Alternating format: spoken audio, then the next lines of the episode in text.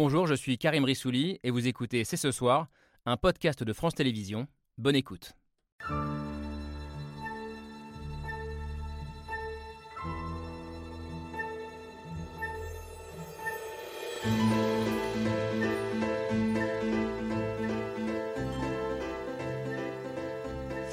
Bonsoir à toutes, bonsoir à tous, bienvenue. Vous regardez C'est ce soir avec au menu une question. L'écologie est-elle de gauche, de droite, d'extrême droite, d'extrême gauche ou doit-elle, au nom de l'intérêt commun, être une valeur transpartisane? Question posée quelques jours après la polémique suscitée par la venue du journaliste et militant écologiste Hugo Clément au grand débat organisé par le magazine de droite réactionnaire Valeurs Actuelles. Alors Hugo Clément a-t-il eu raison d'accepter cette invitation, d'aller débattre avec le patron du Rassemblement national nom de l'écologie, doit-on parler à tout le monde, y compris à l'extrême droite? Une question d'ordre à la fois éthique et stratégique. Est-ce le seul moyen de sensibiliser un public plus large que celui déjà acquis à la cause? On a une heure pour en débattre. C'est ce soir, c'est parti.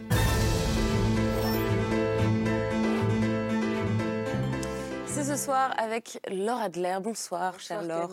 Et avec Yael Gauze. Salut Yael. Bonsoir Camille, bonsoir tout le monde.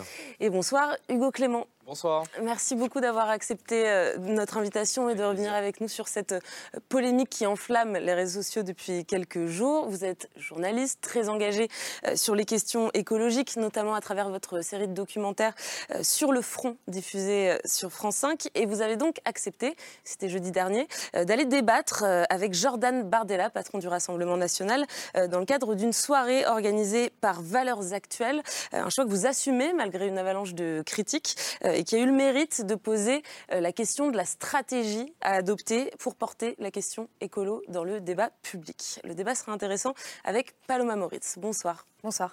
Euh, Paloma, comme Hugo Clément, vous êtes euh, journaliste, vous dirigez la rubrique euh, écologie du média en ligne Blast. Vous portez donc le même combat avec la même ambition de parler à tout le monde, au plus grand nombre.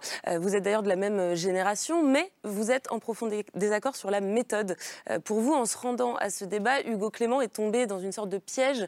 il a participé à légitimer les idées défendues par le RN et par Valeurs Actuelles. Précisons d'ailleurs que c'est un magazine qui a été condamné il y a quelques mois pour injure à caractère raciste. Faut-il donc refuser de parler écologie avec l'extrême droite? Bonsoir Laetitia Strauch-Bonnard. Bonsoir.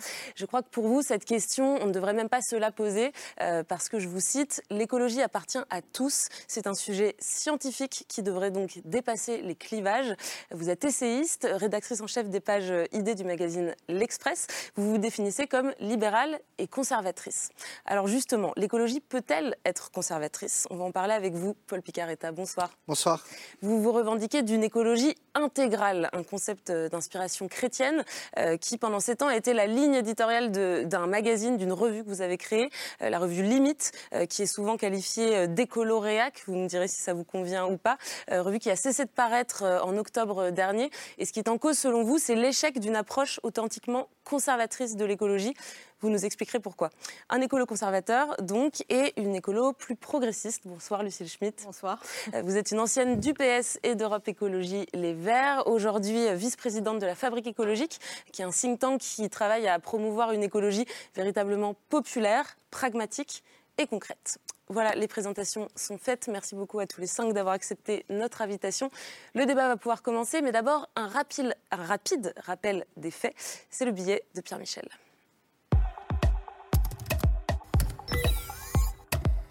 Ça concerne tout le monde, mais faut-il en parler avec tout le monde? Il y a l'écologie politique, existe-t-il une écologie apolitique? Si l'écologie politique veut mener son combat à bien pour alerter l'opinion, il faudrait peut-être moins de Sandrine Rousseau et un peu plus d'Hugo Clément. Bravo c'était un peu à prévoir. Le rôle d'un dirigeant politique et le rôle d'un responsable politique, c'est de prévoir les tempêtes. Écofasciste, militant d'extrême droite, Hugo Clément critiqué pour avoir débattu avec Jordan Bardella. Je suis persuadé que les sujets que je porte, sur lesquels je travaille, sont des sujets qui doivent être pris en charge par l'ensemble du spectre politique. En se rendant au débat de valeurs actuelles, Hugo Clément a voulu parler aux 13 millions d'électeurs du RN. Hugo Clément, journaliste et militant écologiste. Valeurs actuelles, un journal réactionnaire, un journal condamné pour injures racistes. Si les conditions d'habitabilité dont notre espèce a besoin pour survivre ne sont plus réunies, tous les autres combats sont perdus et tous les autres débats sont dérisoires. En attendant, tout ne l'est pas, on peut tenter de convaincre, tenter de séduire. Est-ce qu'on autorise à utiliser des pesticides en disant il faut bien sauver nos filières Ou est-ce qu'on se dit, on fait quand même passer la santé des Français avant? Les Français d'abord, aux oreilles du RN, normalement ça résonne, mais attention, quand même, un petit bémol. Je crois que le catastrophisme est la maladie infantile de l'écologisme aujourd'hui.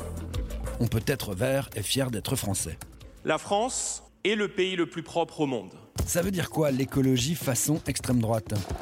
Je l'affirme aujourd'hui, l'écologie en réalité est un conservatisme.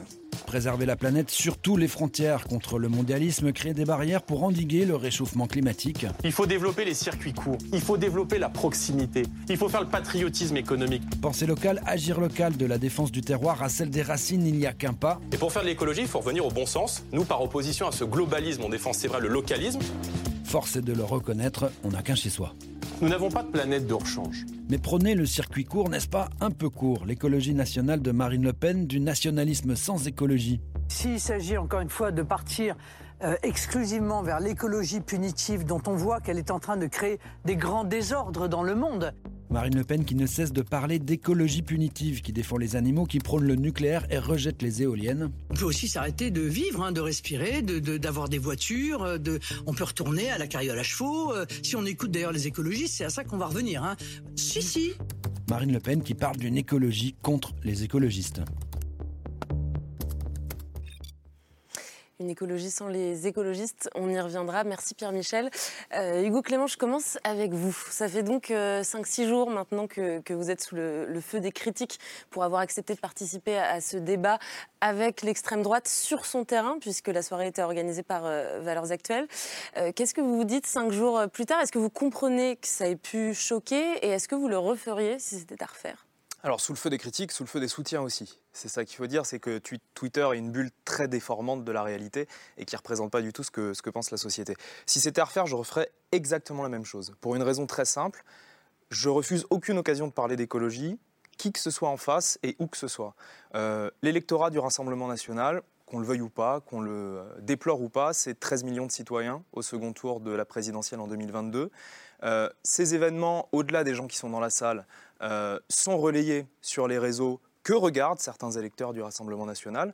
Et la preuve en est, j'ai reçu euh, énormément de messages de gens qui ne me connaissaient pas, qui n'avaient jamais entendu euh, le type de discours que j'ai pu tenir ce soir-là, qui sont des électeurs Rassemblement national et qui ont découvert ce discours-là à travers cet événement. Et alors, qu'est-ce qu'ils vous, dites dans- qu'est-ce qu'ils vous disent dans leur message? Ben, ils vous disent, euh, ils, ils me disent, par exemple, euh, moi je suis électeur du Rassemblement national, mais effectivement ce que vous me dites, ça m'a intéressé, ça m'a interpellé. Effectivement, le Rassemblement national n'en parle pas assez euh, et, et ne propose pas assez de, cho- de choses sur ces questions. Et si vous n'allez pas parler à ces gens, si vous confrontez pas vos arguments avec Jordan Bardella ou d'autres représentants du Rassemblement national, mais il se passe rien en fait. Euh, personne n'est là pour euh, tenir des discours sur la biodiversité. C'est tout bête, mais j'ai commencé cette soirée euh, en introduction en rappelant des chiffres, euh, par exemple sur l'effondrement des insectes, sur l'effondrement des oiseaux, sur la pollution des nappes phréatiques. Diffuser ces informations-là, on ne devrait jamais en avoir peur, où que ce soit. De toute manière, dans la salle, il n'y a que des gens d'extrême droite, ou en tout cas que des sympathisants du Rassemblement national ou d'autres partis euh, de la droite radicale. Vous êtes sûr qu'ils iront s'informer après sur ces questions-là Mais que, que vous le, fait de leur donner des informations, c'est déjà les informer. Mm. C'est déjà les informer. Si on n'essaye pas de parler à ces gens-là, si on considère que ce sont tous une bande de fachos, parce que c'est ce que j'ai lu, en gros, ils sont tous fachos, il faut euh, pas leur parler, il faut pas débattre, il faut les combattre. Mais comment combattre des idées sans parler aux gens? Voilà, c'est ça qu'il faut, euh, qu'il faut poser comme question aujourd'hui. Et je trouve ça absolument fascinant, une forme de mise en abîme euh, fantastique, qu'on ait un débat sur le savoir si, pour savoir s'il faut débattre. Évidemment qu'il faut débattre. Évidemment qu'il faut débattre sur tous les sujets avec tout le monde. Ça devrait même pas faire débat. C'est ça qui est incroyable. Paloma Moritz, est-ce que vous l'avez regardé déjà ce, ce débat auquel a participé euh, Hugo Clément? Et qu'est-ce que vous lui reprochez exactement? Je l'ai regardé dès que j'ai vu que c'était sorti parce que j'étais intriguée et que j'avais envie de, de voir. euh, bah, Enfin voilà, je- de toute façon, je suis euh, toute l'actualité euh, politique et écologique, donc c'était évident pour moi de le regarder. Euh, je comprends très bien en fait cette volonté d'aller parler aux électeurs du Rassemblement national, mais je pense qu'il y a une différence fondamentale entre le fait de débattre avec l'extrême droite et le fait de débattre chez l'extrême droite. Et là, vous avez accepté l'invitation de Valeurs Actuelles, qui est un média, comme ça a été rappelé, euh, qui euh, a été condamné plusieurs fois pour racisme, notamment pour avoir, par exemple, dépeint une députée noire avec une chaîne autour du cou en esclave. Enfin voilà, euh, on est quand même dans une période où on banalise énormément le racisme. Donc en fait, aller déjà dans cette invitation, c'est considérer que Valeurs Actuelles est un média comme un autre. Pas du Euh, tout, au et contraire. je, je termine. Et, euh, et, et- et je pense que c'est aussi important de ne pas considérer que le Rassemblement national est un parti comme un autre. Le Rassemblement national est un parti qui est profondément raciste, xénophobe, antidémocratique. Je pense qu'on en parlera ce soir. Et, donc, la, la question qui se pose par rapport à ça, c'est simplement de dire est-ce que réellement, en allant à un débat comme celui-là, plutôt que par exemple d'organiser un débat avec Jordan Bardella euh, sur France Télévisions ou sur un autre euh, plateau, euh, eh bien, est-ce que vraiment ça a plus d'impact, sachant qu'en plus, il y avait euh, pas énormément de personnes dans la salle, que le replay euh, va être peut-être vu par 100 000 personnes, mais c'est pas énorme. Et surtout, euh, moi, j'adorerais entendre que les messages que vous recevez sont des messages de gens qui vont dire que le Rassemblement national n'est pas à la hauteur sur les questions écologiques et que donc du coup, ils se posent la question de ne plus voter pour le Rassemblement national parce que vous avez très bien pendant le débat, à certains moments, démonté certaines contre-vérités et inepties disait Jordan Bardella. Sauf qu'en fait, moi, ce que je pense, c'est que ce qui s'est passé, c'est qu'en y allant, en fait, vous avez donné une sorte de caution écologiste au Rassemblement national et vous leur avez permis de faire du greenwashing, de dire regardez, nous faisons un virage écologiste et nous avons même Hugo Clément qui est avec nous ce soir. Et ça, c'est extrêmement dangereux parce que, en fait, euh, d'une certaine manière, aujourd'hui, on ne peut pas désirer euh, qu'il y ait de plus en plus de jeunes ou de plus en plus de personnes qui sont légitimement inquiètes des questions écologiques, qui vont se mettre à voter Rassemblement national parce qu'ils se disent ah bah enfin, ils s'intéressent à ces questions ou même que ça attire de nouveaux électeurs. Je Moi, laisse je, répondre moi- moi, je pense que c'est c'est prendre les électeurs euh, pour des imbéciles de penser que euh, du greenwashing ou des opérations de marketing politique fonctionnent. Les gens qui ont regardé ce débat, ils ont entendu des argumentaires opposés, ils ont entendu des chiffres, et ils vont se faire leur idée en fonction de ce qu'ils ont entendu. Il faut arrêter de penser que le simple fait d'échanger avec quelqu'un, tout d'un coup, euh, les gens vont se dire ah ben c'est bon le Rassemblement national est écolo, mais personne ne se dit ça, personne ne se dit ça. C'est Ah, prendre les gens. si, non mais c'est bah, je se pense que c'est très parce que méprisant. Jordan Bardella tient ce discours-là. c'est Et il y très méprisant, c'est prendre les pendant gens la pour des idiots. mais c'est absolument pas prendre les gens Bien sûr pour que des idiots. Pendant la présidentielle, il y a beaucoup de vous a personnes qui ont opposé à Sandrine Rousseau. Ben si, Bien mais là, c'est un piège qui vous non, était. c'est pas un piège. Mais bien sûr que si. La manière dont il vous met sur le plateau, c'est déjà d'introduire de la dissension à l'intérieur des écologistes. Ils font ça en permanence sur tous Bah les plateaux oui, bah télé. donc il faut Alors, la pas y aller. Ah, donc il faut pas y aller, mais il faut les inviter. Bah, il faut les écouter. Il faut, il Non, faut, non, mais c'est une question il importante. faut qu'il faut écouter les électeurs du Rassemblement national, Non, mais- qui sont des citoyens comme les autres. Bon. Il faut savoir leur parler. Oui, il faut et savoir parler- argumenter, surtout les respecter. D'accord. Mais avec, avec euh, les dirigeants, vous avez une autre méthode linguistique, sémantique. Les mots ne veulent pas dire la même chose. Donc, est-ce qu'il faut Et les dès, inviter dès les deux premières Vous secondes, avez, vous avez partagé été ce débat sur vos récupéré. réseaux sociaux et exposé Donc, votre audience pardon, à un débat pardon, sur mais le vous répondez pas à la question. Est-ce sur le qu'il faut- remplacement, sur la civilisation. Selon vous, Il est-ce faut qu'il faut distinguer les électeurs des dirigeants. Alors, selon toi, parce qu'on se tutoie dans la vraie vie, on va pas faire semblant de se vous voyez. Selon toi, est-ce qu'il faut inviter Jordan Bardella dans la matinale de France Inter, Moi, dans les JT du Bah, il est invité, il dans est la invité matinale de tout le France temps à Inter. France Inter. Mais la question, c'est ça pose. normal, Est-ce il qu'il est faut le faire représentant Il du faut le faire Rassemblement. d'avoir votre contradictoire. Il faut le faire avec du C'est contradictoire. exactement ce que j'ai fait. Allez, avec on va du faire- contradictoire. On va faire Mais tourner bien un sûr que petit si. peu. En quoi, la en quoi c'est moins du contradictoire ce que j'ai fait que ce qui est fait tous les jours dans les médias Vous avez fait Parce que vous n'étiez pas en terrain neutre, vous étiez les chez l'extrême droite. Pardon Vous étiez chez l'extrême droite. Mais justement, si on pourquoi ne pas aller chez l'extrême droite quand on veut parler On à va faire l'extrême droite tourner un petit peu je- je- la je parole. voudrais- Laissez Juste dire Bernard, un mot allez-y. sur la façon dont la, la question est posée. Est-ce qu'on se poserait la même question s'il s'agissait de l'extrême gauche? Alors Moi, déjà, je me demande pourquoi on a plus de problèmes avec l'extrême droite qu'avec l'extrême gauche. Vous semblez penser que l'extrême c'est droite. pas pareil. Non, non, euh, Euh, alors, C'est pas est-ce pareil. est-ce que discuter de l'écologie, laissez-moi pas parler. l'extrême gauche avec l'extrême on va- droite. mais c'est vous le pas faites implicitement. Parce que ça signifierait que, par exemple, si quelqu'un va parler d'écologie à la fête de l'humanité, il cautionnerait les millions de morts du communisme? Non, mais euh, j'ai l'impression que vous ne vous rendez pas compte de ce que vous êtes en train de dire. Et Vous en, vous vous rendez pas compte de ce que vous Non. êtes en train de dire. Non, je fais un parallèle avec ce que vient de dire Paloma, qui est de dire quand on va à Valeurs Actuelles, on cautionne euh, le racisme de Valeurs Actuelles, mais vous n'appliquez pas le même raisonnement à l'extrême gauche. C'est juste, je, je dis ça un en média que vous introduction. considérez d'extrême gauche qui a été condamné pour. euh, Peut-être pas condamné, mais il y a aujourd'hui des médias communistes et on sait ce qu'est le communisme. Moi, je ne joue pas à ce jeu, mais vous le faites. Donc, je, je vous dis juste que ça, à quoi ça, ressemblerait si quelqu'un faisait le même parallèle. Moi, je suis choquée qu'à chaque fois, on soit, ben, on soit choqué euh, quand l'extrême droite est, est en jeu et je ne suis absolument pas d'extrême droite, et je suis la première à la critiquer dès que j'en ai l'occasion, mais que l'extrême gauche, ça passe, ça passe euh, sans aucun problème. Et quand même, imaginez que devant ça, la... hein, Si. C'est vous qui déplacez le débat non. là en ce moment. Pas du tout. Si. C'est ce qu'a fait Paloma en disant, en quelque sorte, l'extrême droite, c'est ce qu'il y a de pire. Bon, moi, je, je voulais juste faire, faire cette parenthèse parce que euh, on est un petit peu en train de parler entre nous là. Je pense qu'il y a beaucoup de gens qui doivent nous regarder en se disant que euh, euh, on n'est pas vraiment en phase avec la société française là. Lucille Schmitt, en préparant l'émission, vous nous avez dit euh, que finalement, de votre point de vue, ce n'était pas une si mauvaise euh, idée que ça, que d'aller que d'aller parler à Valeurs Actuelles et à Jordan Bardella. Oui, moi je trouvais en soi que c'était plutôt une bonne idée euh, d'aller au front. Et je comprends que vous aimez le terme de front. Euh, mais euh, après, j'ai regardé le débat. Et ce que j'ai trouvé, c'est que dans l'organisation du débat, il y avait un problème qui était que Jordan Bardella était davantage en majesté, parce qu'il Oui. il a discuté avec plusieurs personnes. Et, et donc, je me suis dit, peut-être que quand on va dans ce genre de débat, ce qui serait intéressant, c'est au- formellement d'arriver à faire en sorte d'être euh, mis euh, soi-même euh, de manière plus forte, en fait. télé. Voilà.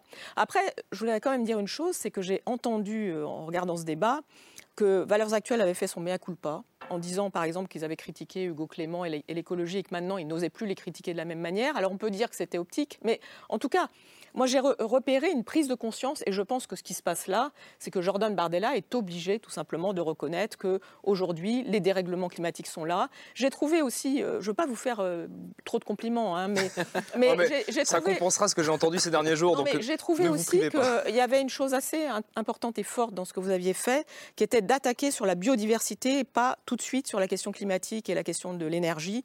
C'est-à-dire, au fond, d'être sur cette question de la nature et de la manière assez spontanée dont chacun perçoit le fait qu'il y a moins d'oiseaux, moins d'insectes, etc. Bon, euh, de toute façon, vous, avez un certain talent euh, pédagogique. Après, la question euh, des bêtises dites par Jordan Bardella était intéressante aussi. Et, mais le sujet, c'est est-ce que le public et ensuite est-ce que ce qui se passe après le débat euh, va permettre au fond de rebondir? Moi, je pense que si on fait ce genre de choses, si on va se confronter à Bardella, ensuite, l'idée n'est pas de l'inviter. Enfin, moi, je m'en fiche complètement qu'on l'invite ou d'être invité. Franchement, le sujet, c'est d'être opiniâtre. Parce que l'écologie, c'est l'opiniâtreté et qu'il faut aller se confronter en permanence à ces contre-vérités qu'il a dites. euh, C'était incroyable. Il présentait bien, mais il disait un nombre de bêtises sur l'écologie qui montrent qu'aujourd'hui, ça reste un sujet sur lequel, à la fois, on est très préoccupé, mais on a le droit de dire énormément de bêtises. Donc, vous êtes obligé, après avoir fait ça, en dehors des critiques sur Twitter dont tout le monde se fout, en fait, parce que le sujet, c'est plutôt la question de la nature, euh, de l'écologie, des dérèglements, vous êtes obligé ensuite d'aller au front, d'aller vous confronter, et il va falloir continuer, parce que sinon, Bien vous sûr. mériterez les critiques que vous Ah, avez mais c'est ce que je reçues, fais tous les jours. comme si, euh, comme si d'une certaine manière, la politique spectacle avait emporté sur la question du fond et la nécessité qui est devant nous, euh, comme vous l'avez dit dans ce débat, d'ailleurs, de l'habita- l'habitabilité de la planète. Paul Picaretta, avec euh, votre revue, euh, qui, qui n'est plus publiée aujourd'hui, Limite, euh, vous avez organisé ce genre d'échange. Je pense par exemple à votre dernière couverture qui était sur, on va la voir, sur François Ruffin, donc député LFI, et François-Xavier Bellamy, eurodéputé LR, catholique, très conservateur. Qu'est-ce que ça donne? Est-ce que c'est constructif ce genre d'échange? Est-ce que vous quelque chose Je en est ressorti? m'exprimer à titre personnel. La revue est terminée, donc je parle juste en mon nom et pas au nom de la rédaction. Moi, je, le projet de la revue Limite, c'était précisément de réfléchir avec les chrétiens qui avaient été marqués par euh, Laudato aussi, donc l'encyclique du pape sur euh, l'écologie, c'était de réfléchir sur la, question écologique et sociale. euh, avec les chrétiens, donc plutôt des conservateurs. En France, les, chrétiens sont majoritairement conservateurs, même s'ils ne le sont pas tous. Donc on a eu cette réflexion pendant sept ans, et pendant sept ans, on a été un laboratoire de ce qu'on peut faire et pas faire, de ce qu'on peut dire et pas dire euh, au lectorat euh, conservateur. En fait, on a eu des évolutions, et moi, personnellement, je pense que je, suis très content d'avoir fait ce Bellamy Ruffin, je trouve ça très sympa. Mais aujourd'hui, mais euh, comment dire, ça n'a aucune efficacité, en fait. Et c'est là où je veux, ce que je veux dire à Hugo Clément ce soir, je, suis venu pour lui dire, c'est que vous dites que vous venez parler à l'électo- à l'électorat du RN. Mais l'électorat du RN, il n'est pas dans une soirée de valeur actuelle un jeudi soir à Paris.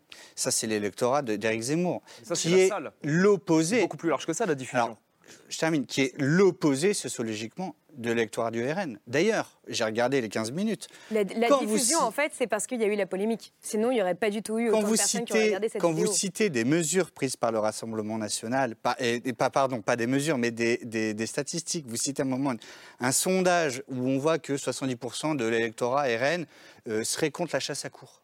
Hmm. Vous avez la salle entière qui siffle. Vous connaissez, vous, un public en France qui est pour la chasse à cours Y a-t-il des gens en Ah, mais France y en a, oui. Mais non, il n'existe pas. Il n'existe Ah, si, que dans si. une soirée à valeur actuelle. Ah non, c'est On parle faux. de la chasse à non, cours. Non, c'est faux. Ils existent aussi dans la majorité d'Emmanuel Macron. Ils existent aussi. En fait, c'est ça que vous oubliez complètement. Mais non, Ils existent aussi. Stati- soutiens. stati- Oui, mais ça n'est pas l'électorat. et Ça, ça Qui n'est pas. soutient la chasse à cours aujourd'hui Oui, mais c'est pas l'électorat responsabilité, c'est Emmanuel Je Macron. suis juste en train de vous dire qu'en fait, vous avez l'électorat type le plus opposé, quasiment l'un des plus opposés, Justement, à l'électorat populaire du Rassemblement national. Donc, quand vous invoquez cet argument avec que j'aime, je- je suis pour qu'on parle aux classes populaires, quelles qu'elles soient, peu importe leur vote, c'est une urgence.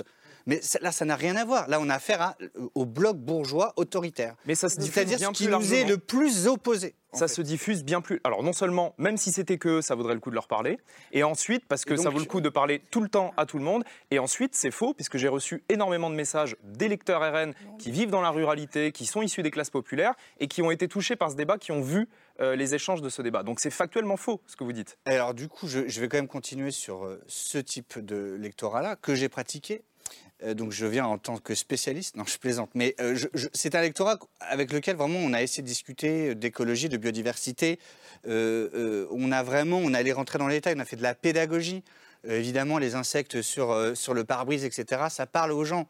Mais au bout de ces temps, qu'est-ce qui se passe? Même bien avant ces temps, en fait, c'est que on, on- on peut on peut pas penser ensemble la question écologique parce que il y a un impensé à droite dans ce bloc-là. Et je ne parle pas de l'électorat RN, je vous parle du bloc libéral conservateur, type valeur actuelle. Il y a un impensé, c'est qu'ils ne veulent pas du tout sortir du capitalisme, ils ne veulent absolument pas remettre en question euh, euh, le système technologique, et ils sont fondamentalement pour une société sécuritaire. Donc, de toute façon, ils, ne franchiront pas le cap. Et vous considérez qu'il faut forcément vouloir sortir du capitalisme pour agir Bah, sur alors, l'écologie Je pense qu'effectivement, un monde écologique authentique euh, Mais combien de- serait aujourd'hui.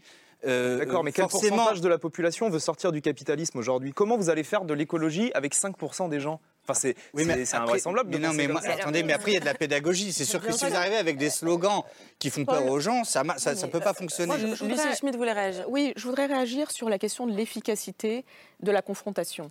C'est-à-dire que ce, que ce que tu disais, puisqu'on se parle librement, puisqu'on se connaît aussi. euh, Moi, j'ai été à la première université euh, euh, d'été de l'écologie intégrale. Et, et- et moi, je voulais quand même dire une chose c'est que les chrétiens ne sont pas tous conservateurs, qu'il y a des chrétiens de gauche, ça existe. hein. Euh, la deuxième chose que je voulais dire, c'est que la confrontation, peut-être qu'à valeur actuelle, elle n'est pas hyper efficace, peut-être qu'à limite, elle n'est pas hyper efficace, mais la confrontation est essentielle euh, pour que l'écologie s'impose euh, en politique. C'est-à-dire qu'aujourd'hui, la segmentation du champ politique euh, conduit au fait que chacun peut dire qu'il fait de l'écologie, mais sans se confronter, et y compris peut dire des énormités. Et je pense qu'on manque de confrontation sur la question écologique. Vous disiez tout à l'heure que l'écologie était une question scientifique.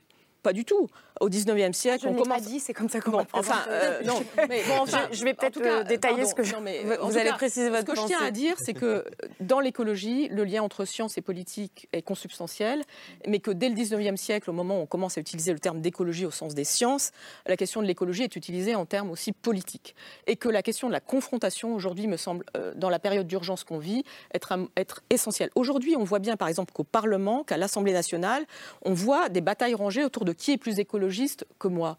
Et, et on choisit évidemment euh, très régulièrement de penser que l'écologie, elle est davantage incarnée par les députés écologistes, par les députés de la NUPES. Mais la vérité, c'est qu'à un moment ou à un autre, il faudrait non seulement être en- arrêter la bataille de tranchées et se confronter. Et du coup, moi, en tout cas, je suis pour une confrontation et pas seulement. Moi, je suis pour qu'on ref- re- re- rebaptise euh, le thème de l'émission. C'est pas peut-on débattre avec l'ex- l'extrême droite, c'est Ouais. l'extrême droite a-t-elle envie de débattre d'écologie Moi, J'avais compris que le thème de l'émission n'était pas seulement l'extrême droite, que c'était le caractère transpartisan de l'écologie. Moi, mais Exactement. Et Laetitia Stroud-Bonnard, je vais vous laisser pré- préciser votre pensée. Je précise juste pour nos téléspectateurs que quand on prépare l'émission, euh, on passe un petit coup de fil à chacun de nos invités pour essayer de saisir un petit peu leur, leur pensée. Et peut-être effectivement qu'on a trahi ce, ce que vous avez raconté. Mais non, j'ai dit que. euh, il y a un moment quand même, quand on défend l'environnement, où c'est bien d'avoir des données scientifiques. Euh, on parle énormément de ça aujourd'hui. Quand on parle de biodiversité, quand on parle de changement climatique, si on n'avait pas les scientifiques pour nous parler du changement climatique, par exemple,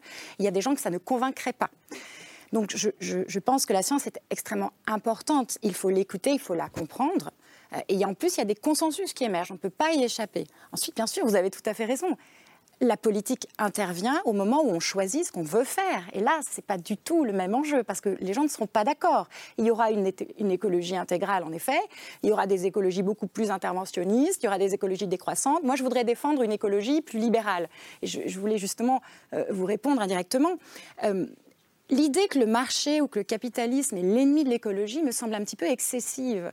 C'est-à-dire que vous la posez comme un fait, euh, on, ne l'a même pas discuté. Euh, je pense que le marché peut aider l'écologie.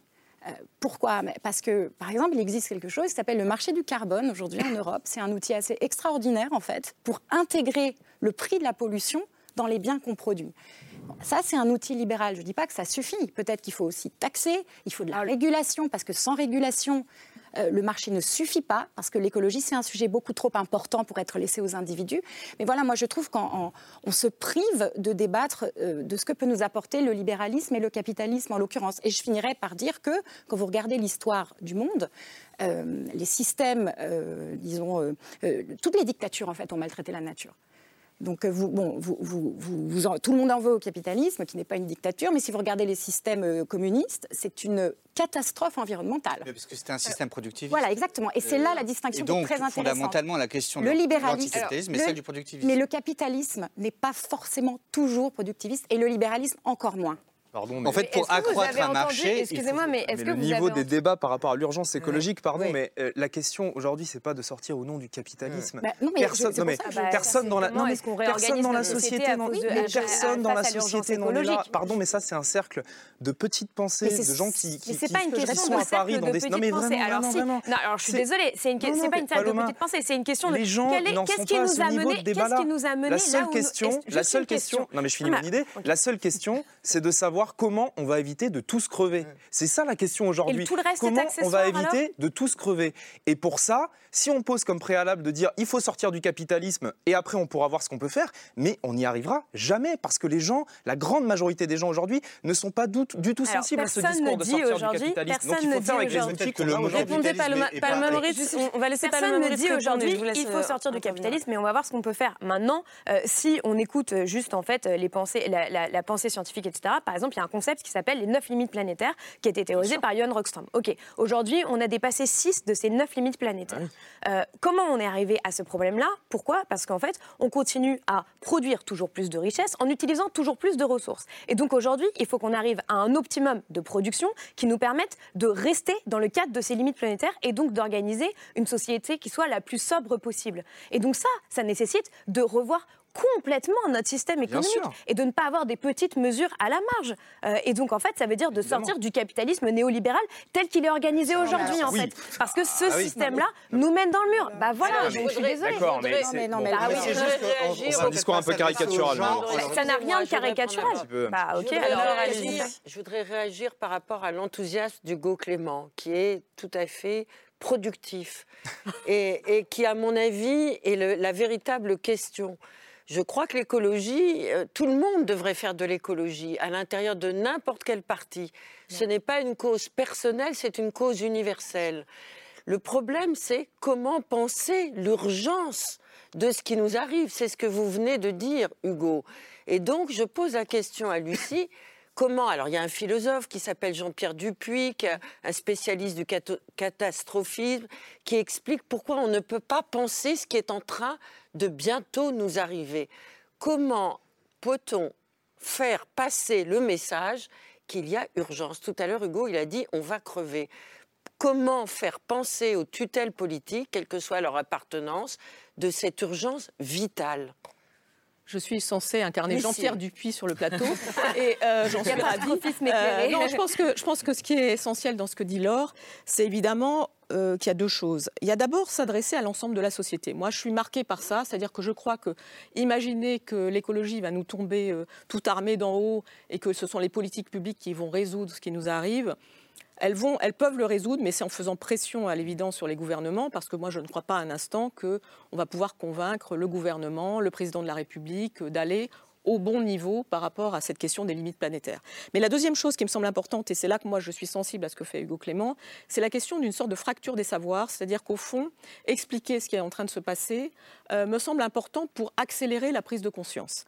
Et ça, euh, simplement, il ne faut pas aller seulement à valeur actuelle. Il y a à la fois la confrontation. Non, mais euh, il y a la confrontation, la fracture des savoirs. moi, je suis frappée du fait qu'on a tout un débat sur le fait de mettre dans le premier cycle à l'université, par exemple, de l'écologie obligatoire. Tout le monde ne va pas à l'université. Je rappelle qu'on est un pays dans lequel il y a énormément de jeunes qui quittent le système éducatif extrêmement tôt, que beaucoup de jeunes votent pour le Rassemblement national et qu'au fond, le sujet de l'exclusion des savoirs est un sujet essentiel par rapport à l'écologie qui est euh, le domaine de la complexité, le domaine du tâtonnement, le domaine de la remise en cause de la croissance, etc. Et tout ce qu'on vient de se dire sur la remise en cause du modèle économique, moi je voudrais quand même articuler ça à la question de la justice sociale, parce qu'au fond, je crois que le Rassemblement national, aujourd'hui, malheureusement, réussit à faire croire que c'est lui qui représente ceux qui ont du mal avec euh, la justice sociale, qui ont le sentiment d'être exclus, etc. Et donc, euh, cette question de l'écologie populaire, vous en parliez tout à l'heure Camille, c'est une sorte de slogan politique. Vous avez dit écologie populaire. Oui, justement. Oui, alors 2022, présidentielle, une grande partie du vote écolo est allée sur Jean-Luc Mélenchon, mais il y avait Europe Écologie Les Verts, incarné par Yannick Jadot. Il a fait 4,3%. Et quand on regarde dans le détail les votes, on se rend compte que c'est un électorat urbain, un électorat de CSP. J'ai regardé l'écart entre, entre cadres et ouvriers c'est cinq fois plus de cadres que d'ouvriers qui ont voté Yannick Jadot l'année dernière. C'est deux fois plus de diplômés que de non-diplômés. Dans ces conditions, est-ce qu'on peut quand même parler d'écologie populaire, ben, Hugo Clément? Il faut faire en sorte que l'écologie devienne populaire et il faut faire en sorte que l'écologie dépasse les clivages partisans. Moi, je suis convaincu de ça parce que l'urgence demande à ce qu'on dépasse ces clivages-là. Si on considère qu'il faut être euh, de gauche ou il faut être euh, de tel parti politique pour être écolo et que tous les autres sont illégitimes pour en parler, on n'y arrivera jamais on n'y arrivera jamais. On n'a pas le temps d'attendre, d'être tous d'accord sur euh, tous les sujets qui fracturent la société avant de faire de l'écologie. On est obligé d'enclencher ah quelque chose. moi, je veux bien dire il faut faire l'écologie pour tous, mais il faut qu'on s'entende sur le contenu de l'écologie. Alors ben, moi, je peux vous donner mon. Quand on, quand on interroge Bardella sur le contenu de l'écologie, c'est très simple. On l'entend. En fait, il, fait, il dresse le programme de la FNSEA. C'est exactement ce que je lui ai dit. Oui, d'ailleurs, vous l'avez bien répondu, mais plus, en fait, c'est une, une, écologie technologiste, en fait. Non, mais c'est surtout une écologie qui euh, nie, euh, on va dire, l'urgence. Qui veut pas changer. Non, mais quels seraient les fondamentaux d'une écologie transpartisane Alors, les fondamentaux de l'écologie transpartisane, c'est de tout faire pour réduire notre impact, au niveau individuel, au niveau collectif et au niveau politique. Je pense qu'on peut trouver, y compris au Rassemblement national, y compris à droite, des gens qui sont prêts à leur niveau individuel, à travers leur engagement dans des associations, à travers aussi la pression qu'ils peuvent mettre en interne dans leur parti politique, à s'engager pour l'écologie. C'est vraiment une vision, je pense, caricaturale de la société de penser que les 13 millions d'électeurs du RN sont tous des gens qui s'en fichent de ces sujets-là. Personne ne dit. Personne n'a dit ça. Mais en fait, il y a une question aussi de justice sociale et de politique publique derrière. Mais nous, on ne parle pas des électeurs. les gens à leur si vous snobez les dirigeants des partis politiques, pour qui ces gens votent Si vous snobez les représentants de ces partis, qui nous intéresse. C'est une manière aussi de les mépriser.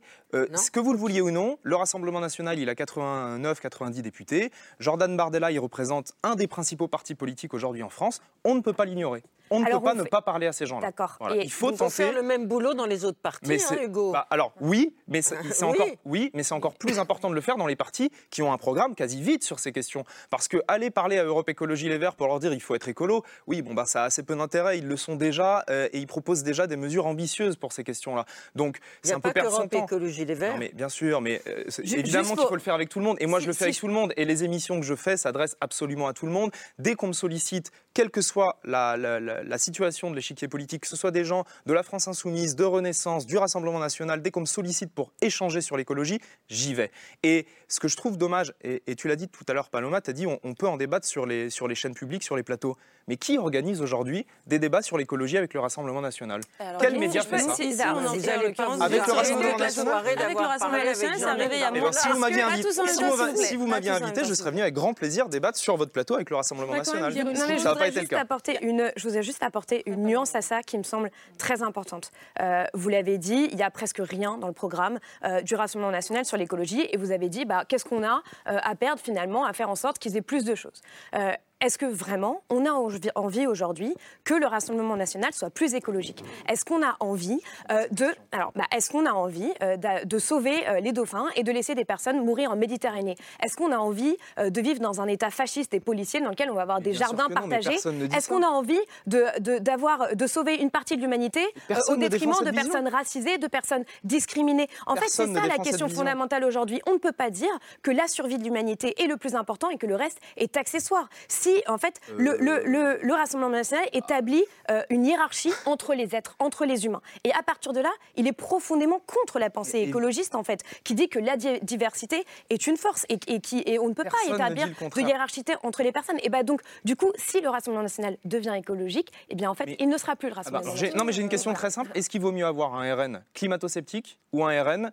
qui prend en compte les questions environnementales? Pour vous Il vaut mieux quoi Moi, je pense qu'il faut plutôt mettre son énergie pour essayer de euh, construire une, contre, une, contre-proposition, en fait. On va faire tourner la parole, s'il vous plaît. On va entendre Lucie Schmitt et Laetitia Strauch-Bonnard, vous vouliez réagir Moi, je voulais dire une chose par rapport à cette question de à qui on parle, en rappelant que l'écologie politique, euh, ça serait intéressant de définir qu'est-ce qu'on entend exactement par là et, dire que euh, la question, la force de l'écologie comme pensée politique, c'est structuré d'une manière très particulière et d'une manière dans laquelle les partis politiques ont joué un rôle au fond très limité par rapport à d'autres projets de société.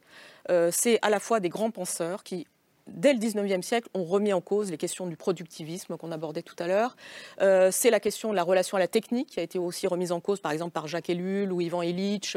Donc c'est une, c'est une pensée politique euh, dans laquelle les penseurs sont importants. La deuxième chose, c'est que c'est très souvent des journalistes, des individus, euh, des gens comme René Dumont en 1974, qui était un agronome, qui ont incarné cette pensée et cette manière d'agir. Et aujourd'hui, les partis politiques, c'est bien. Mais à l'évidence, l'écologie politique ne relève pas d'un seul parti politique, elle ne relève pas non plus des partis politiques stricto sensu. Par exemple, lorsque des associations comme Notre Affaire à tous font euh, l'affaire du siècle et des procès climatiques, ils portent un, élan politique qui est beaucoup plus fort que les partis politiques. Donc on est dans une situation où il faut imaginer, lorsqu'on va s'adresser à tous, qu'on ne le fasse pas d'une manière conventionnelle. C'est-à-dire qu'il faut arrêter de dire je vais aller voir le chef du parti X ou Y, le RN ou la droite. Il faut s'adresser à tous et c'est ça la difficulté dans un moment où la société est fragmentée. Donc ça c'est important parce que euh, sinon on débat dans le vide en fond. On dit est-ce que je vais aller voir X, est-ce que je vais être à droite, à gauche? Euh, vous dites il faut aller voir tout le monde, d'accord, mais euh, ça dépend de ce qu'on va raconter parce qu'on ne peut pas s'en tenir aux insectes. Il y a un sujet d'articulation avec la justice sociale, je suis d'accord avec ce que vous venez de dire, et c'est le point essentiel. Et, donc on ne peut pas se contenter de parler d'écologie au sens de la biologie ou, ou, du climat. Aujourd'hui, pour qu'elle prenne sa place, l'écologie politique, il faut parler évidemment de la transformation sociale. L'écologie, elle est déjà transpartisane aujourd'hui. Quand vous regardez sur le terrain ce qui se passe, parce que qui fait de l'écologie en France? C'est pas les partis politiques, hein.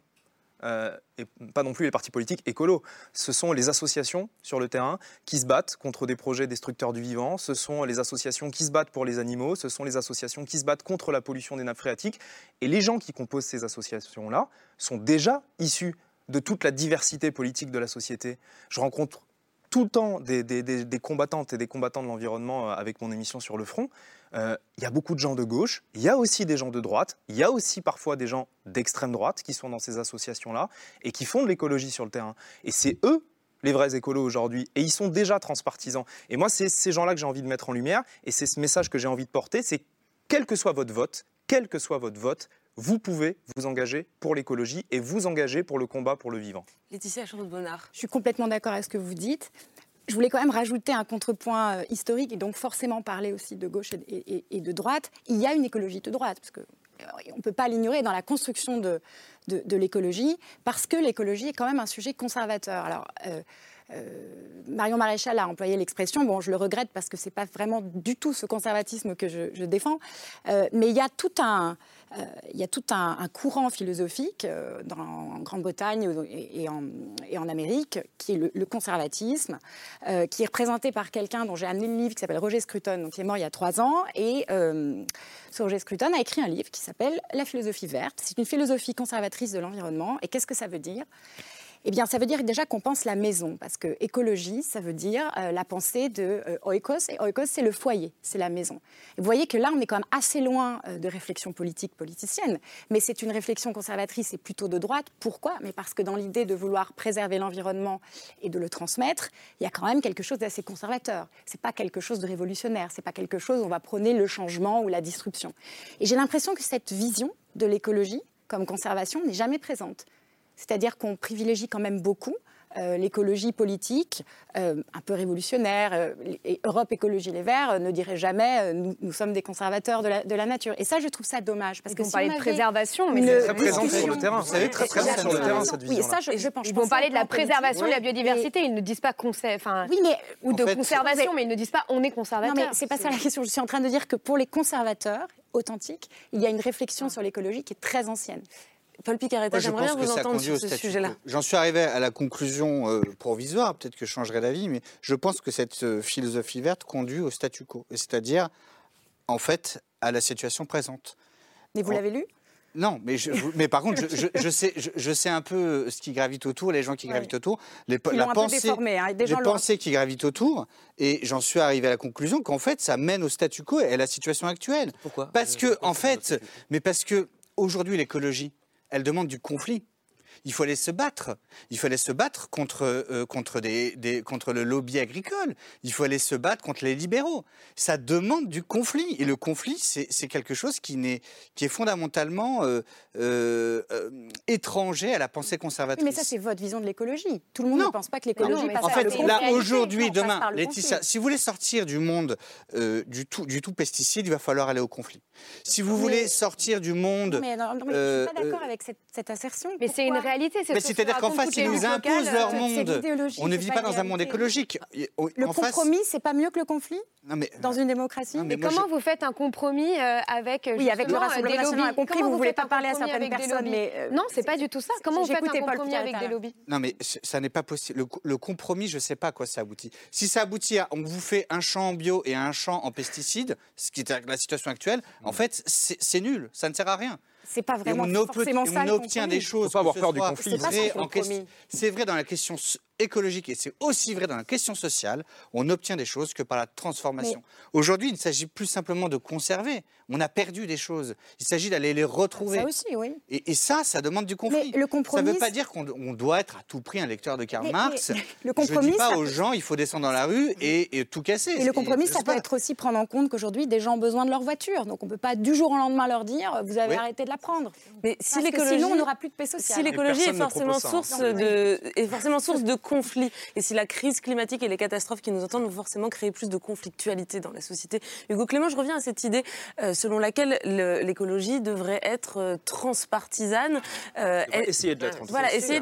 J'ai l'impression quand même que depuis le début de cette conversation, on se rend compte qu'il s'agit d'un sujet euh, éminemment politique sur lequel il y a des lignes de fracture C'est pas pareil. très claires. Politique et partisan, c'est pas pareil. Mais eh, bah, est-ce que ça ne rentre pas un Et petit faire peu de la politique, c'est prendre parti. Non, hein. euh, euh, évidemment que c'est politique, l'écologie. Euh, tout est politique, tous les sujets de débat public sont Mais politiques. est-ce que la vouloir transpartisane, c'est pas un peu dépolitiser la question Mais en fait, on n'a pas le choix. C'est ça que j'essaie d'expliquer. C'est qu'on peut débattre autant qu'on veut ici pendant autant de, de mois et d'années qu'on veut. On n'a pas le choix de, de dépasser les clivages politiques. Parce que si on reste dans une un affrontement idéologique, uniquement idéologique sur la question de, de l'écologie, on n'avancera pas. Et on le voit aujourd'hui. Qu'est-ce que ça provoque, la, la politisation à l'extrême de l'écologie, au sens euh, appartenance à un parti ou à un camp politique? Ça provoque que quand ce camp politique ne gouverne pas, et c'est le cas aujourd'hui, et ça sera probablement malheureusement, ou pas malheureusement, ça dépend ce que vous votez, mais dans les années qui viennent, eh bien, il ne se passe rien. Que fait Emmanuel Macron Que fait la majorité gouvernementale sur la question environnementale aujourd'hui? Quasiment rien. Donc, on peut continuer à dire oui, il faut que ce soit euh, euh, uniquement euh, politique, que ce soit quelque chose de très politisé, il faut être révolutionnaire, il faut être d'accord sur toutes les autres questions, le genre, la sécurité, l'immigration, et, et- et c'est seulement les gens d'accord sur tout ça qui peuvent être écolos, mais il ne se passe rien. Rien ne change. Donc on est obligé de s'adresser à tout le spectre politique et à dire à tout le monde qu'il y a une urgence vitale d'agir. La, C'est politisme et l'apostrophe devient une politique en fait. Pardon? L'apolitisme et l'apostrophe devient une politique en C'est soi. pas de l'apolitisme. C'est pas de l'apolitisme. Je suis pas d'accord avec ça. C'est de partir d'un constat factuel et objectif qu'on ne peut pas se contenter des clivages partisans sur la question Mais en fait, les On ne peut pas attendre qu'un parti qui se revendique écolo euh, dans le spectre politique aujourd'hui soit élu pour avancer, parce que sinon ce sera trop tard. Moi, ce qui m'intéresse, c'est la, la jeunesse, la force de la jeunesse, notre avenir. On sait que la jeunesse, elle est très éco-anxieuse et que ça leur forme un habitacle politique. C'est une forme d'appartenance angoissée, assez désespérée par rapport au monde qui nous environne. Cette force-là de l'écologie, elle a été très longtemps remisée, elle a été euh, synonyme d'humanisme. Lucille, vous parliez tout à l'heure de Dumont qui s'était présenté aux élections présidentielles, ça avait été un désastre, mais il était très aimé dans l'opinion publique parce qu'il représentait un monsieur qui savait beaucoup de choses. Et visionnaire quand on se rend compte aujourd'hui. et de- visionnaire, évidemment, il a été. Il, il a été critiqué par tout le monde alors qu'il portait des visions d'avenir. Mais aujourd'hui, à quatre ans d'une nouvelle présidentielle, quelle est la force politique et poétique, je vais, tenter ce parallèle, de l'écologie et comment répondre aux angoisses légitimes de la jeunesse, sachant, comme vous l'avez dit si bien, que c'est une pensée complexe, que c'est une pensée de la résistance, que c'est une pensée horizontale, c'est pas une pensée comme ça idéologique qui nous tombe dessus. Comment faire passer cette nécessité pour pouvoir euh, ben, justement adapter notre monde dans l'état où il est Pas trop de pression hein, sur la réponse. hein. Ah oui, non mais c'est vrai. Non, mais c'est une vraie question. Ouais. j'avais envie de répondre à, à- d'abord de dire, euh, avant que Laure pose cette question, de dire que dans toute l'histoire de l'écologie politique, la discussion autour du fait de créer un parti a été une discussion hyper intense parce que toute une partie des écologistes refusait l'idée du parti en disant, au fond, le parti nous enfermera. Et par exemple, un penseur comme Serge Moscovici euh, plaidait la minorité active. Et donc ça, c'est intéressant par rapport à ce que vous racontiez sur les gens que vous côtoyez. Après, ce qui me frappe dans ce que raconte Hugo Clément, c'est que chacun voit l'écologie par rapport à sa propre passion. Certains aimeront les animaux, d'autres le vélo, euh, d'autres lutteront pour euh, l'agroécologie. Et donc toute la question, c'est quand même par rapport à ce que vous disiez, Laure, c'est comment le projet de société va s'organiser avec ces mille et une facettes où chacun, au fond, est obsédé parfois par son petit bout d'écologie. Alors par rapport à l'éco-anxiété et à la question de la jeunesse, moi, je pense que ce qui est important, c'est déjà d'arrêter de voir les choses en termes. Moi, c'est là que je déteste Jordan Bardella, excusez-moi, mais l'idée de la souveraineté nationale et de l'écologie, ça, ça fonctionne pas du tout. Parce que, évidemment, la question de la planète, c'est quelque chose qui oblige à repenser complètement la souveraineté nationale. Et c'est là que, par exemple, la pensée gouvernementale autour de l'histoire de France, nation verte, euh, me semble être une chose qui loupe l'essentiel, qui est, au fond, on peut être fier d'être français et d'être écologiste, mais il faut penser les choses à l'échelle planétaire. Et dans ce qui est remarquable par rapport à la mobilisation de la jeunesse, c'est que c'est une mobilisation planétaire, c'est-à-dire que Lorsqu'on se mobilise pour les COP, euh, lorsqu'on se mobilise pour lutter contre le charbon, le lignite en Allemagne, ce sont des jeunes qui viennent de l'ensemble de l'Europe. Et donc, on a déjà fait exploser du côté de la jeunesse l'idée du parti politique national, euh, du clientélisme. Mais, mais qui vote Mais Sachant alors, que mais- trois fois moins. Oui. Les moins de 35 Évidemment, ans sont trois l'enjeu est planétaire. voter Évidemment, l'enjeu est plus de planétaire, mais il 65 faut faire aussi attention y a à un ce point-là, véritable c'est enjeu. qu'il y a aussi des choses qu'on peut faire à l'intérieur de nos frontières. Parce que de dire que l'enjeu est uniquement planétaire, ça déresponsabilise les personnes qui sont au gouvernement aujourd'hui, par exemple. Euh, on peut faire différemment de nos voisins sur la question des pesticides. On peut faire différemment de sûr, nos voisins je- sur la je- question de l'élevage intensif. Donc il y a aussi La- des choses qu'on peut faire La question de avec Laura Adler, c'était dans souveraineté. 4 ans. qui vote, Oui, Non, mais là où Laure Adler a, a raison de poser, c'est le sujet, c'est qu'il y a un désinvestissement par rapport aux institutions, à la représentation, à, on va dire à la Ve République, etc. Et donc toute la question dans les, les succès de l'écologie politique, dans son histoire, c'est que c'est- ça a été des, des- des listes et des majorités de projets. Donc moi, je pense que une- pour répondre de manière très concrète, ce qu'il faudrait, par exemple, c'est que cette jeunesse se dise mais je lance une liste, pas un parti politique, mais je lance une liste avec un programme. Et ça, ça, ça parlerait. Euh, alors évidemment, il y a la question d'Europe Écologie Les Verts, de pas faire, euh, de pas, de pas faire la défaite d'Europe Écologie Les Verts. Mais est-ce que pour alimenter cet élan, il n'y a pas quelque chose à organiser du côté du relation avec les institutions, mais pas en créant des partis politiques, me semble. Alors, je reprends la main une seconde. Puisque Pardon. le point de départ de, de cette émission, c'est le fait que vous soyez, soyez allé débattre avec Jordan Bardella, le patron du Rassemblement national. Qu'est-ce que le Rassemblement national propose en termes euh, d'écologie Yael est allée faire un petit tour euh, Petite dans leur synthèse, programme. c'est un grand changement par rapport à 2017. En 2022, l'an dernier, Marine Le Pen, elle a cherché à mettre du vert dans ce programme. Il y a même un livret thématique que vous pouvez trouver sur le site du RN. Aime l'écologie, ça s'appelle. Voilà. Rapidement, sur les, sur les énergies, c'est nucléaire et EPR à fond, démantèlement des éoliennes, filière hydrogène. Ce qui est contradictoire d'ailleurs. hein. Alors, on va- Démanteler les parler. éoliennes et faire de l'hydrogène, c'est contradictoire. Volet bien-être animal, ça c'est Marine Le Pen et ses chats bien sûr. Statut juridique pour les animaux. réglementation des pratiques d'abattage, des peines plus lourdes en cas de maltraitance. L'alimentation, lutte contre l'artificialisation des sols, on ne peut plus urbaniser comme on veut, on ne crée pas une grande surface sur une surface agricole.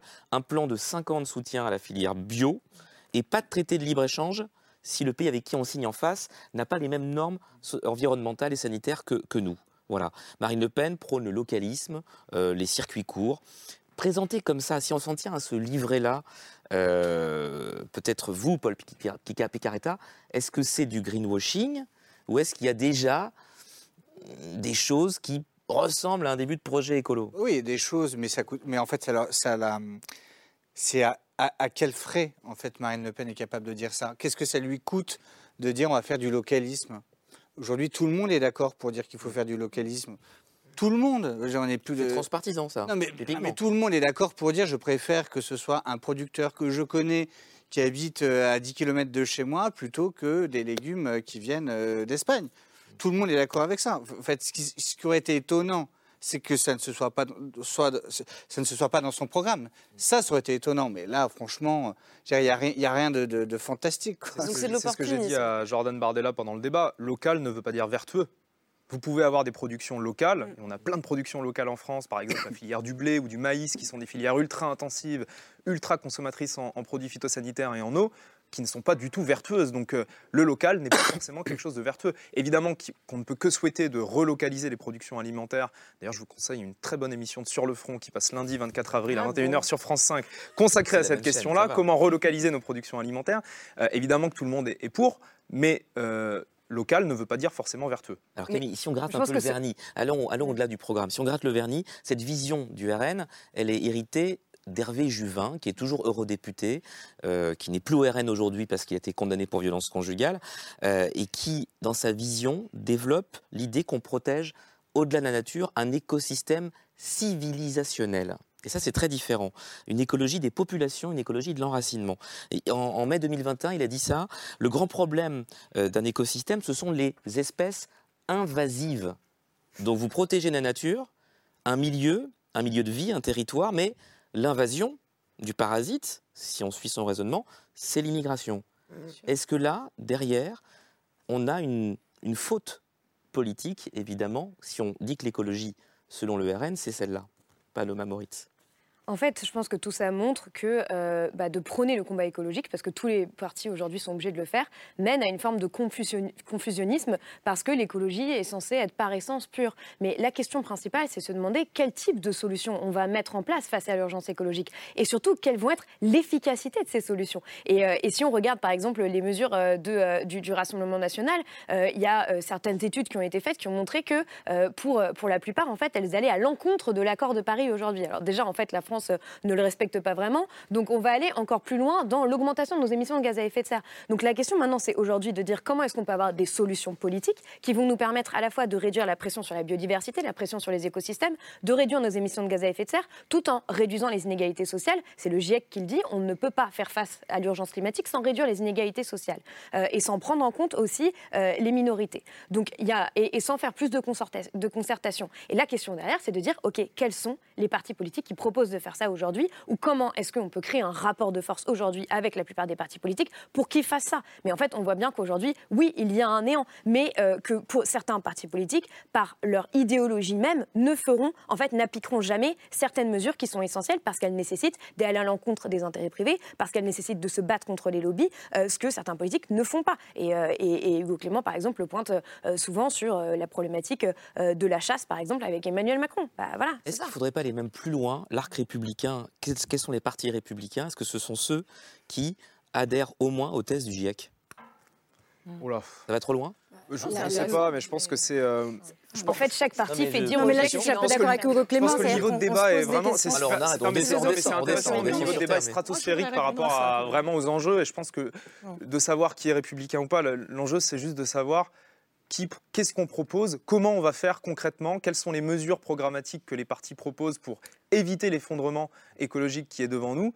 Et la réalité aujourd'hui, c'est que dans les partis, euh, en tout cas ceux qui sont au pouvoir aujourd'hui et les principaux euh, partis d'opposition, euh, il n'y a pas du tout de mesures à la hauteur des défis. Voilà, mmh. c'est ça la réalité. Et c'est bien pour ça qu'il faut tout faire pour que, y compris de l'intérieur de ces partis-là, des militants qui peuvent être plus sensibles que d'autres à ces questions arrivent à faire changer ces partis de l'intérieur. Je suis peut-être naïf, je suis sûrement naïf, Il y a une mais je, je, je- je préfère toujours penser que les gens peuvent changer. Voilà, c'est vraiment changer. quelque chose qui est ancré Mais- en moi. Je pense que n'importe qui Pas peut assez, changer, mais c'est en train de y compris un militant du Rassemblement national, y Oui, compris un militant de du LR. Rassemblement national, mais est-ce que le Rassemblement national peut devenir écologique selon vous? Et, à quoi ça ressemblerait en, fait cas, un je- Rassemblement je national à la faut- hauteur des enjeux Je écologiques? pense qu'il faut tout faire pour que tous les partis, y compris le Rassemblement national, deviennent plus en cohérence et plus alignés avec ce que demande notamment le GIEC et avec les enjeux de la biodiversité. Je pense qu'on ne peut pas souhaiter l'inverse.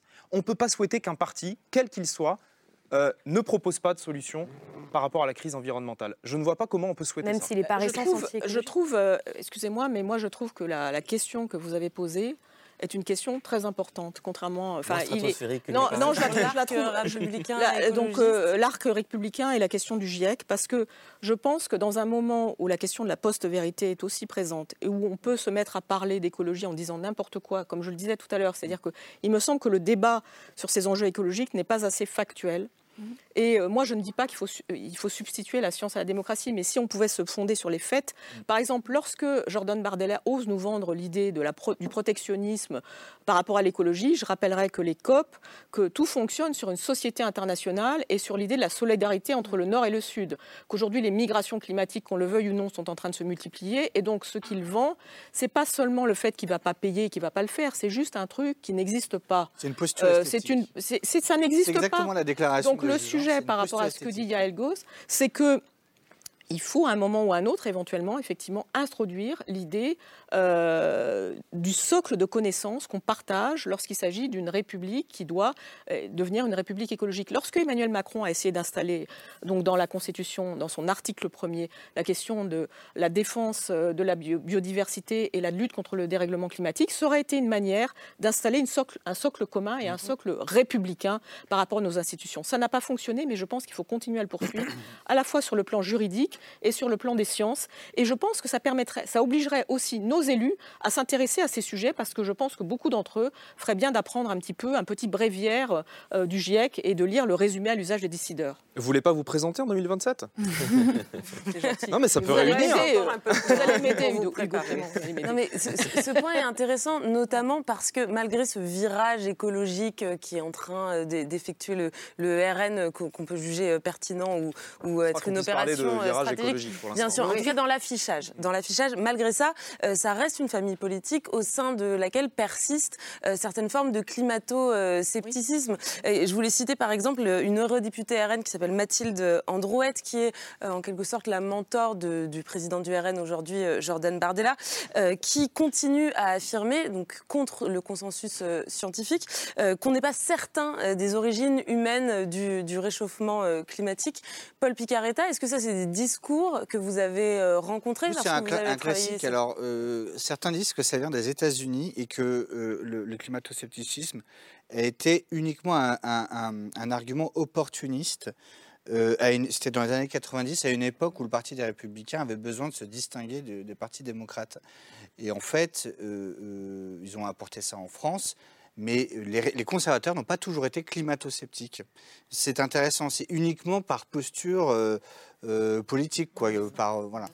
Et donc oui, c'est quelque chose qu'on entend. Euh, moi, j'ai jamais vraiment trop compris pourquoi. Je pense que derrière le climato, enfin l'origine anthropique du changement, il y a cette peur chez les conservateurs que finalement on remettrait en question un peu toute la civilisation, et c'est-à-dire euh, notre histoire. Si finalement l'homme est responsable d'un changement, c'est qu'il est coupable et que donc euh, au fond, bah, il faudrait tout abattre. Et je crois qu'il y a- un problème, euh, je dirais, anthropologique fondamentalement, mais qui n'est pas chrétien d'ailleurs, je tiens à le préciser, parce que la pensée chrétienne écologique, précisément, pense qu'il y a du péché originel et que donc il y a de la faute, et que ça n'est pas une gravité de reconnaître que, que, que l'homme est, est- est pécheur. Et voilà, et donc chez les chrétiens, on- moi je, je perçois euh, la, la montée progressive de cette pensée qui n'est pas chrétienne, qui est en fait païenne euh, ou identitaire, euh, pagano-identitaire, et, et, euh, et qui perce de plus en plus dans les milieux euh, conservateurs euh, classiques. Quoi.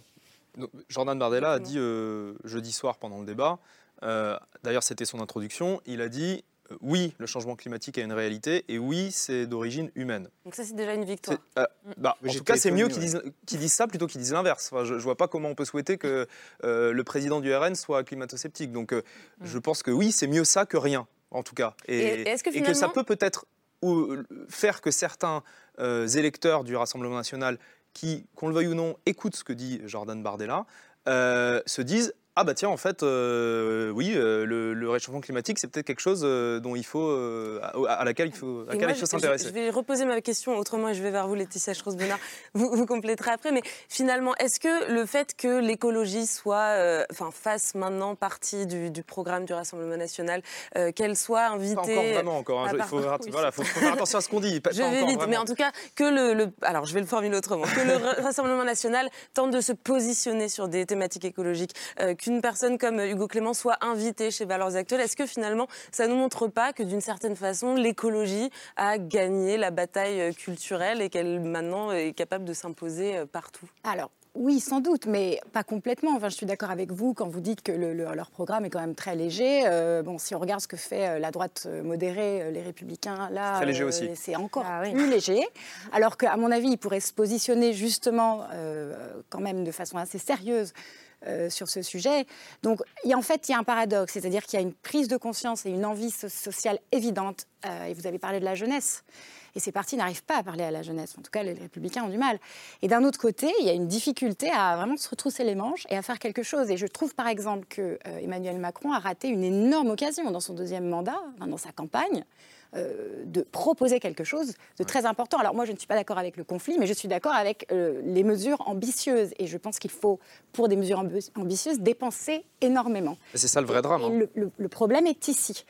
Euh, et après, on peut diverger parce que la droite vous dira bon, bah, on dépense moins par ailleurs et la gauche va avoir peut-être plus de mal à chiffrer entièrement le, le budget. 70 milliards d'euros par an pour réussir la transition écologique en France. Hein. C'est colossal. Et je voulais juste répondre sur les, les, euh, climato-sceptiques américains. C'est intéressant qu'on n'ait pas, euh, qu'on n'ait pas subi la même chose en, en, France. Et je pense que le, problème des, des, États-Unis, c'est, comme vous dites, il y a une, vision de, l'être humain, de la façon dont il, il, doit façonner son environnement, qui est extrêmement forte dans l'histoire de ce pays. Donc nous, on a été un petit peu protégés quand même. Le, climato-scepticisme en France est moins violent qu'aux États-Unis. Je pense qu'il y a aussi autre chose à droite, ça il faut le reconnaître, c'est l'anticonformisme. C'est-à-dire, dès que la gauche dit quelque chose, il y a un réflexe de droite que je trouve vraiment détestable, qui est de dire Ah oui, mais bon, c'est un truc de gauche, donc ça doit être faux. Il faut reconnaître que sur le plan de l'écologie et de l'environnement, la gauche a fait le travail et que la droite, en tout cas récemment, la droite politique, l'a suivi. Donc, donc là-dessus, euh, oui, la droite a beaucoup euh, à apprendre, il me semble. Je vous laisse le mot de la fin, puisqu'ensuite on ira vers le conseil de lecture de l'or. je, voulais simplement revenir sur le financement, ça me paraît important. Il y a un rapport euh, qui est sorti en 2006, s'appelle le rapport Stern, qui rappelle que le coût euh, en fait, de l'inaction est bien supérieur au coût de l'action aujourd'hui. Donc en fait, euh, on va perdre énormément d'argent avec tous les dégâts du dérèglement climatique, plutôt que si on, investissait aujourd'hui dans des solutions pérennes. Et en fait, ces, solutions, ce sont des solutions qui doivent être transversales. Donc c'est d'investir dans les transports publics. C'est voilà, et, en fait, il y a une énorme différence justement dans les types de solutions. D'un côté, on peut se dire, on va mettre en place plein de solutions pour faire en sorte que les personnes respirent mieux, vivent mieux et aient des options dans leur vie pour se déplacer, pour euh, s'alimenter, etc. Ou on peut se dire, euh, bah, on va mettre en place euh, des solutions où on va, en gros, être dans un, dans un truc très libéral, où on va laisser le choix aux individus, on va faire ça par des taxes, etc. Et tout ça, en fait, n'a pas les mêmes effets sur la société et les mêmes prises en compte. Donc c'est là où on voit qu'en fait, les, les mesures face à l'urgence écologique, on peut être d'accord sur l'urgence, mais les mesures sont profondément politiques et on ne sera pas d'accord là-dessus. Et il va y avoir des conflits, il va y avoir des débats je pense que c'est important qu'il y en ait et que dans ces débats, il y ait aussi euh, bah, des scientifiques qui soient invités euh, et qu'on prenne en compte justement les données scientifiques, les recommandations des scientifiques, plutôt que euh, de simplement dire bah, moi je pense que ça c'est mieux. Parce qu'en en fait, aujourd'hui, par exemple, je ne sais pas, toutes les personnes qui disent bah, c'est très bien, on va pouvoir continuer à prendre l'avion parce que l'avion sera vert, bah, l'avion vert il ne sera pas prêt avant 2035, au mieux, par exemple. Et puis investir des milliards dans l'écologie, investir des milliards dans l'écologie, dans la transition écologique, très bien, mais quand dans le même temps on continue à financer, à subventionner les énergies fossiles, à subventionner l'élevage intensif, à avoir des modes de gestion forestière complètement dévastateurs des écosystèmes, euh, c'est un peu paradoxal quand même. Allez, on arrive à la fin de, l'émission. On va terminer la discussion par le coup de cœur de Laure. Ce soir, un livre qui fait le lien entre transition écologique et vie démocratique. Ça, c'est si j'ai bien lu le résumé. Oui, je crois que plusieurs d'entre vous sur ce plateau connaissent cette personne qui s'appelle David Van Rebroek, qui est à la fois anthropologue, historien d'origine belge, qui avait écrit il y a quelques années un très beau livre sur le Congo. Là, il fait une sorte de plaidoyer pour la nécessité de la prise en charge de l'écologie à l'intérieur d'une conscience planétaire. Et je crois que nommer veut dire déjà faire comprendre à l'intérieur de nous ce qui est en train de se passer. Donc très rapidement, je vais vous lire le début de ce texte. D'ici deux minutes, j'aurai terminé de parler, mais d'ici ces deux minutes, il y aura six à sept, six à sept espèces animales ou végétales qui auront disparu d'ici minuit. Elle pourrait être jusqu'à 70 à partager le même sort. Demain, à la même heure, là où nous sommes en ce moment, 150 espèces environ auront été rayées de la carte.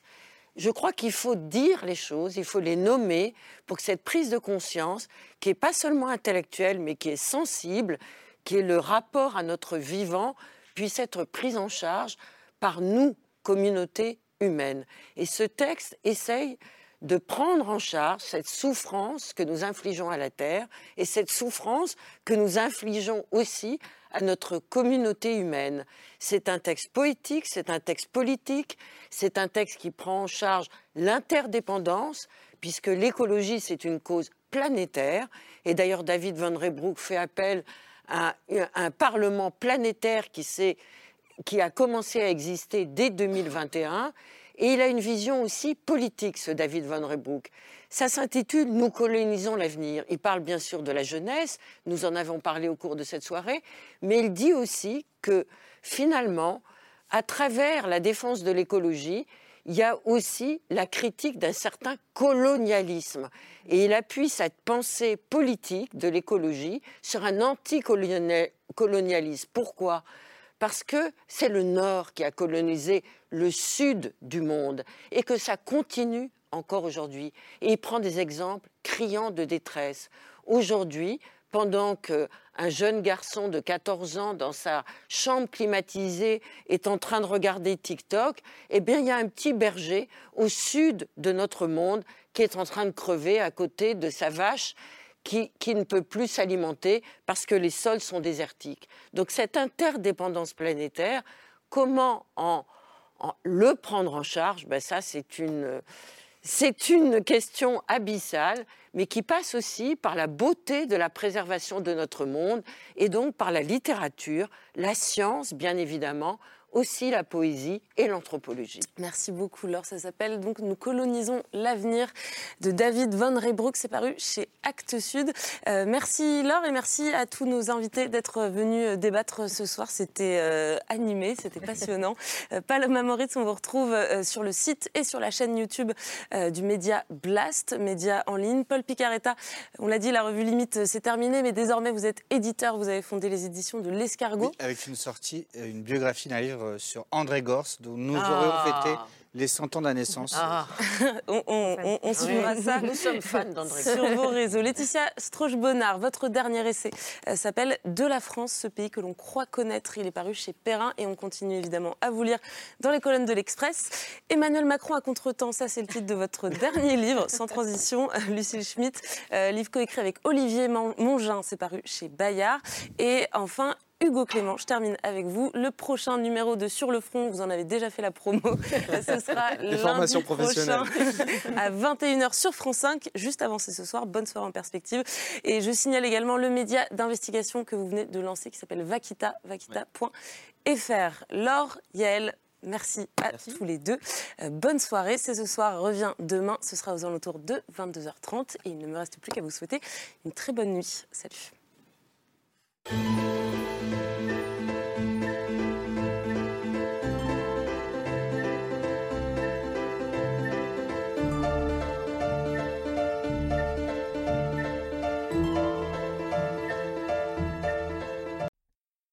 C'était C'est ce soir, un podcast de France Télévisions. S'il vous a plu, n'hésitez pas à vous abonner. Vous pouvez également retrouver les replays de l'émission en vidéo sur France.tv.